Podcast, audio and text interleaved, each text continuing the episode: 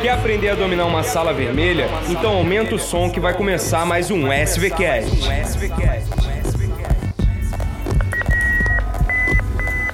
Eu sou Miguel Barrela. Eu sou Pedro Ribeiro. Essa é a Sala Vermelha. E esse é o SVCast.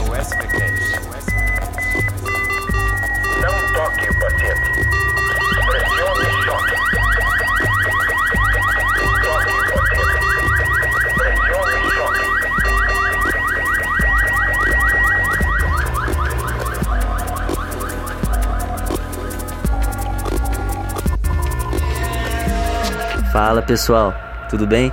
Sejam bem-vindos a mais um SVCast. Eu sou Matheus Gasparini e hoje a gente vai abordar um tema que está cada vez mais na moda na medicina de emergência e na medicina mesmo dentro da cardiologia, da clínica médica, que fala sobre a anticoagulação no paciente com fibrilação atrial.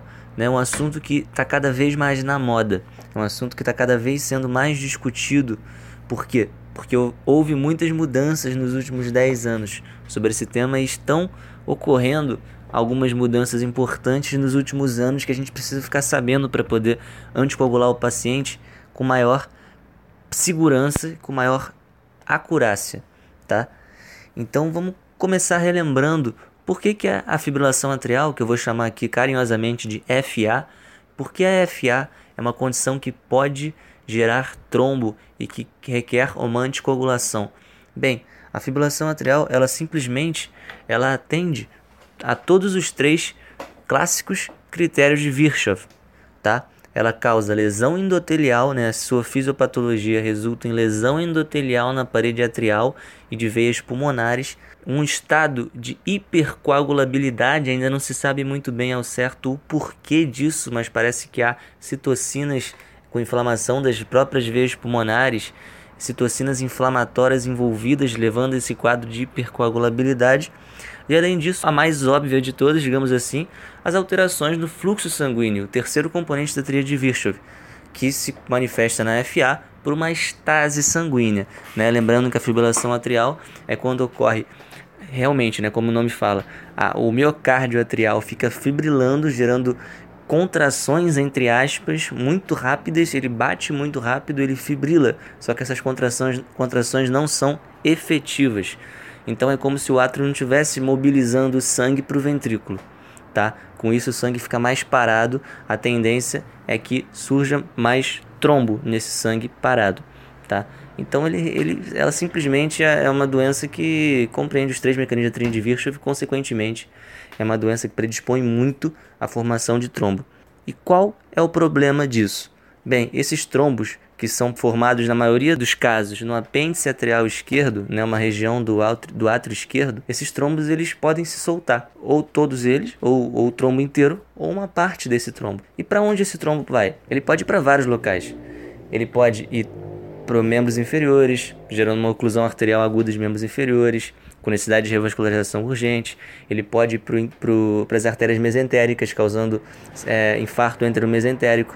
E ele, em 80% dos casos, quando ele emboliza, né, quando o trombo se solta e gera um êmbolo, esse êmbolo vai para o sistema nervoso central, gerando um acidente vascular encefálico isquêmico. Um quadro muito dramático, tá? Dos, dos acidentes vasculares encefálicos isquêmicos de origem cardíaca, mais ou menos metade vem de paciente que tem fibrilação atrial. Tá? A população está cada vez mais idosa, cada vez mais doente, cada vez mais inflamada, mais obesa.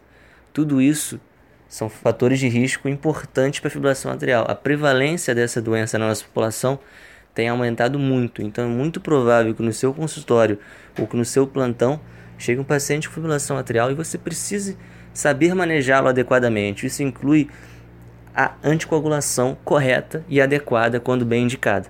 Tá? É isso que a gente vai ver hoje. Bem, só que todo paciente com FA teoricamente tem um risco de formar trombo, certo? Por esses três fatores. Agora, nem todo paciente vai formar trombo obrigatoriamente e lembrar que o que, que, o que, que vai impedir a progressão e, e a consequente embolização do trombo? uma anticoagulação, o uso de medicamentos anticoagulantes, como por exemplo a varfarina ou os novos anticoagulantes orais, certo? Ou a heparina em casos de hospitalização. Tá, mas pensem comigo, né? Ficar usando anticoagulante a vida toda ou durante um período prolongado aumenta também o risco de sangramento. E alguns desses pacientes são pacientes idosos, são pacientes inflamados, também têm maior risco de sangrar. Como que a gente vai balancear esse risco de formar trombo e embolizar com risco de sangrar? Eu vou dar anticoagulante para todo paciente de fibrilação atrial?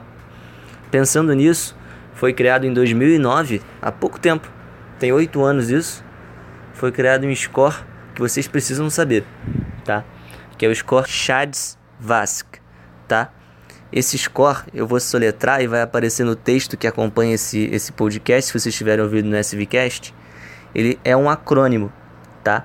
Um acrônimo em inglês que cada uma das letras vai representar um fator de risco para o paciente gerar trombo e, consequentemente, embolização. Então vamos falar de cada um deles. O C do Chad-Vasque é Congestive Heart Failure ou seja, insuficiência cardíaca. O paciente com insuficiência cardíaca ele ganha um ponto nesse score Chades-Vasque. O H é hipertensão arterial sistêmica. O A do chá, né? O A é idade maior ou igual a 75 anos. Aí a gente tem uma particularidade. Esse primeiro A do chá, né, que corresponde à idade maior ou igual a 75 anos, ele vale dois pontos, tá? Guardem isso, ele vale 2 pontos, os outros valem 1, um, ele vale 2. Continuando, nós vamos ter o D de diabetes mellitus, depois o S de stroke, ou seja, traduzindo para o português, um acidente vascular encefálico prévio, um AVE prévio ou um ataque isquêmico transitório prévio. O paciente já teve um AVE ou já teve um AIT, ganha mais dois pontos, tá? Porque o que, que vale dois pontos nesse score? valem dois pontos a idade de pelo menos 75 anos e a história prévia de AVE isquêmico ou AIT. Continuando, nós vamos ter o V de vasculopatia. Ah, mas vasculopatia é muito vago. Bem, vou deixar um pouco mais claro para vocês.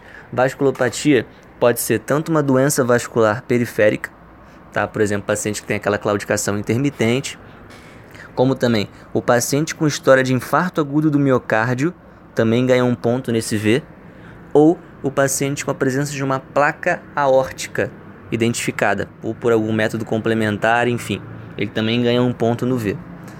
Depois vamos ter outro A, né, Charles-Vask, tá? Esse, esse segundo A, ele também é idade, só que é a idade entre 65 e 74 anos. Vejam bem, o paciente entre 65 e 74 anos ganha um ponto o paciente com 75 anos ou mais ganha 2 pontos. Tá? E depois temos o SC. O SC corresponde ao sexo feminino. Então, mulheres obrigatoriamente já ganham um ponto por definição no score Chades-Vasque. Tá? O que, que essa sopa de letrinhas vai indicar pra gente? Pois bem, contando, fazendo uma conta rápida, a gente vê que o máximo, o maior número de pontos que a gente pode alcançar por esse score é 9. Se o paciente não apresentar nenhum desses fatores de risco, ele ganha zero. Então o score vai de 0 a 9, tá? E o que, que as diretrizes atuais, tanto a diretriz norte-americana, quanto a diretriz brasileira da SBC, quanto a diretriz europeia falam? Elas falam o seguinte: se o paciente apresentar zero ponto, ou seja, nenhum fator de risco pelo Chades-Vasque, a chance de ele ter um AVE é muito pequena. É menor que 0,1% ao ano tá? Então, se você anticoagular esse paciente que tem chance muito pequena de ter um AVE isquêmico, de formar um trombo no lado esquerdo e ele embolizar, você vai estar aumentando muito a chance de sangramento à toa, porque ele não vai ter chance de formar trombo, certo? Você vai estar gerando um desbalanço entre a trombose e a hemorragia a favor da hemorragia, desnecessariamente. Então, esse paciente com chá de Vasque de zero ponto, ele não merece anticoagulação a longo prazo, tá? E quando eu digo a longo prazo, eu digo anticoagulação para a vida toda, tá? Por quê? Uma coisa importante, esse score Chades-Vasque, ele é um score que avalia o risco de anticoagulação para a vida toda, anticoagulação ad eterno, tá? Já já a gente vai falar sobre anticoagulação no momento agudo. Guardem essa informação que no finalzinho do podcast a gente vai falar sobre esse, tipo de anticoagulação especial, tá? Chades-Vasque igual anticoagulação ad eterno. Chades-Vasque zero não precisa anticoagular, tá? Se o Chades-Vasque for de 2 ou mais, significa que a taxa de AVE anual supera 2%, tá? 2%. É muita coisa. O paciente tem mais de 2% de chance de ter um AVE por ano. Se o paciente tiver um Chades-Vasque de 6, por exemplo, vai para 10% ao ano. Se ele tiver um Chades-Vasque de 9, vai para 15% ao ano. Um número exorbitante e a gente não pode deixar assim. Sendo assim, um paciente com Chades-Vasque de pelo menos 2, ele tem que receber um anticoagulante, tá? Ad eterno, um anticoagulante oral ad eterno, tá? Não tem outra opção porque senão você vai tá, ele vai estar tá com risco muito aumentado de ter um AVC ao longo da vida ou um outro evento embólico como uma isquemia, um infarto mesentérico, um infarto de artérias membros inferiores, enfim. A gente não pode brincar com isso porque isso é muito sério. E aquele paciente que tem um chá de Vasco, vamos supor, é uma paciente mulher, ou é aquele paciente que tem 67 anos, mas não tem nenhuma comorbidade, ou é aquele paciente jovem, porém hipertenso. O que, a gente faz com ele? Então, esse 1 é aquela zona cinzenta, que a gente viu que o risco de AVC ao ano é 1,3% mais ou menos. E esse risco ele fica um pouco similar ao risco de sangramento nessa população. Então a decisão de anticoagular ou não vai depender muito do paciente conversando com o médico. É uma, coisa, é uma, uma abordagem muito individualizada nesses casos. Vejam bem, Chadvasc 0 não anticoagula. Chadvasc 2 ou mais anticoagula. Chadvasc 1, vamos particularizar a decisão, tá? Tomada de decisão entre o paciente e o médico. Eles precisam avaliar os riscos de sangramento e os riscos de trombose. Muito bem. Então a gente tem um score bom para poder definir o risco de trombose. Mas esse score é perfeito? Não, ele possui alguns problemas que já foram identificados. Né? Ele é de 2009. Então, quais são esses problemas? Ele não inclui, por exemplo, marcadores de doença renal crônica. E já, já foi visto né, em estudos mais recentes que a doença renal crônica é um fator de risco isolado para um acidente vascular encefálico. Então, talvez no futuro estão, estão surgindo novos scores que a tendência é que eles sejam cada vez mais validados e até entrem no lugar do chá de Vasco, com uma maior acurácia para essa questão. Né? O de Vasco tem um baixo poder discriminativo. Vocês podem perceber que quase todos os fatores de risco valem um ponto, à exceção do AVE e AIT e, o, e o, a idade de pelo menos 75 anos. Isso não, não é mundo real. Né? No mundo real, cada fator tem um valor diferente, né? uma independência diferente em relação a ele ser fator de risco de trombose. Então talvez um score um pouco mais complexo, porém mais acurado, ele venha substituir o Chadwick. Mas a gente está falando ainda de coisas incipientes, de temas que ainda estão sendo estudados. Por enquanto, as diretrizes atuais, SBC, Norte, é, América do Norte e Europa, recomendam a utilização do Chadwick na população em geral, tá? E já que a gente tem um, um score bom para poder predizer esse risco de trombose, nada melhor do que ter um score também para poder predizer o risco de sangramento no paciente, né? Lembrando que é uma moeda, né? Pode cair tanto para o lado da hemorragia quanto para o lado da trombose. E qual é esse score que também vocês têm que saber? É um score denominado Hasbled, tá? O Hasbled é um score que também vê alguns fatores de risco.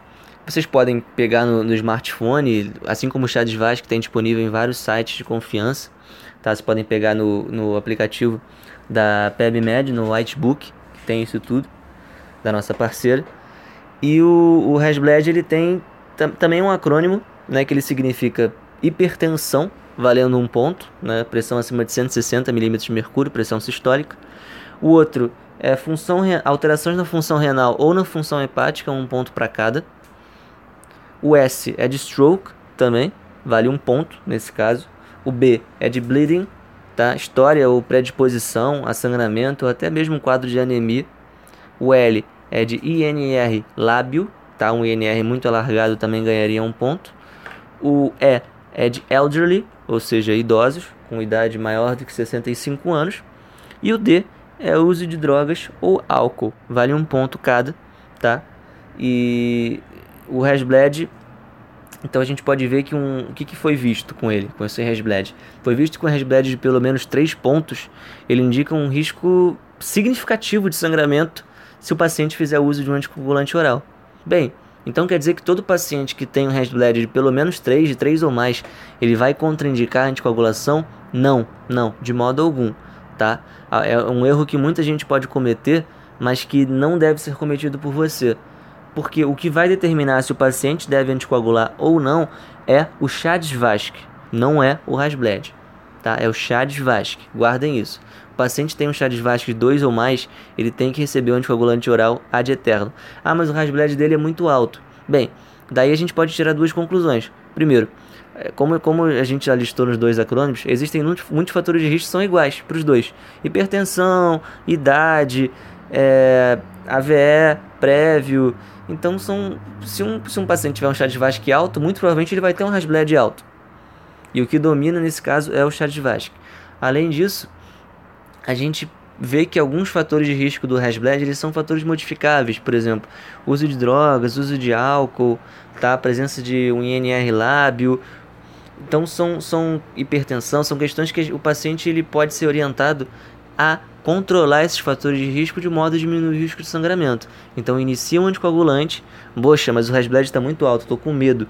Tudo bem, inicia o anticoagulante, mas fa faz uma orientação precisa de modo que ele reduza os fatores de risco que estão presentes no Hasbled que sejam modificáveis. Para aquele Hasbled que era de 5, às vezes pode passar a ser um Hasbled de 2 e o paciente diminuir o risco de sangramento tá? Ele é feito para a gente tomar cuidado, para a gente prestar atenção nesses fatores de risco envolvidos, não para contraindicar a anticoagulação ad eternum, tá bom? Ok, então a gente abordou esse tema da anticoagulação ad eternum. Agora, uma outra dúvida que muita gente tem, inclusive até mais que a anticoagulação ad eternum, porque é um pouco menos famosa, que é aquela anticoagulação depois que o paciente cardioverteu. Chega um paciente palpitando na emergência, você roda um eletrocardiograma, suspeitando de uma arritmia, um ataque à arritmia, e vê um ritmo irregular, né? até aquele chamado irregularmente irregular, ou seja, um paciente que está em vigência de fibrilação atrial. Você decide com a sua equipe fazer uma cardioversão naquele paciente, tanto elétrica quanto uma cardioversão química. Você faz a cardioversão muito bem. E aí, vou deixar a anticoagulação já de cara para ele? Quando ele receber alta, ele vai para casa anticoagulado? Ah, mas aí é muito fácil, eu vou ver pelo chá de Vasque. Ele tem um chá de Vasque de pelo menos dois. Aí fica fácil mesmo. Porque como ele merece coagulação pelo resto da vida, ele também vai merecer nesse primeiro momento. Faz sentido. Agora, vamos supor que ele tem um chá de Vasque de zero. Zero, ponto. Não tem nada, nenhum fator de risco. Um paciente completamente rígido até, esse, até a ocorrência dessa fibrilação atrial. O que, que você vai fazer com ele? Bem, foram feitos vários estudos que mostraram que a fibrilação atrial, mesmo cardiovertida, mesmo revertida, ela tem uma altíssima taxa de recorrência, tá? Muitos pacientes acabam tendo um novo episódio no primeiro mês. E 90% desses episódios são episódios silenciosos, ou seja, episódios completamente assintomáticos. Ora, se o paciente faz uma fibrilação atrial assintomática no primeiro mês, nada impede que ele possa formar um trombo por causa dessa FA, certo? Lembrando que a FA tende a formar trombos quando ela persiste por pelo menos 48 horas. Isso é importante saber também. Mas ela, o paciente pode passar essas 48 horas em FA completamente assintomático. Além disso, o miocárdio atrial, depois, de, depois da cardioversão, ele tende a ficar um certo período atordoado, né? A gente chama de miocárdio atordoado. E esse miocárdio atordoado, ele também predispõe a uma maior estase sanguínea, o sangue fica um pouco mais lento lá. Isso também pode predispor à formação de trombos nesse período, principalmente no primeiro mês. O que a gente pode tirar de conclusão com base nisso? Bem, todo paciente com FA, independente do chá de Vasco, independente do risco de trombose, risco de sangramento, ele deve receber anticoagulação pelo menos no primeiro mês. Então, primeiro mês, todo paciente deve ganhar. Para o resto da vida, vamos nos basear no chá de Vasco, tá? Então, a gente abordou rapidamente aqui nesse SVCast os principais assuntos relacionados à anticoagulação na fibrilação atrial, né, quando fazer e as indicações precisas e os scores utilizados para a gente poder fazer essa avaliação com maior precisão. Espero que vocês tenham gostado e a gente se vê numa próxima oportunidade. Faça valer a pena e faça valer a vida. Um abraço.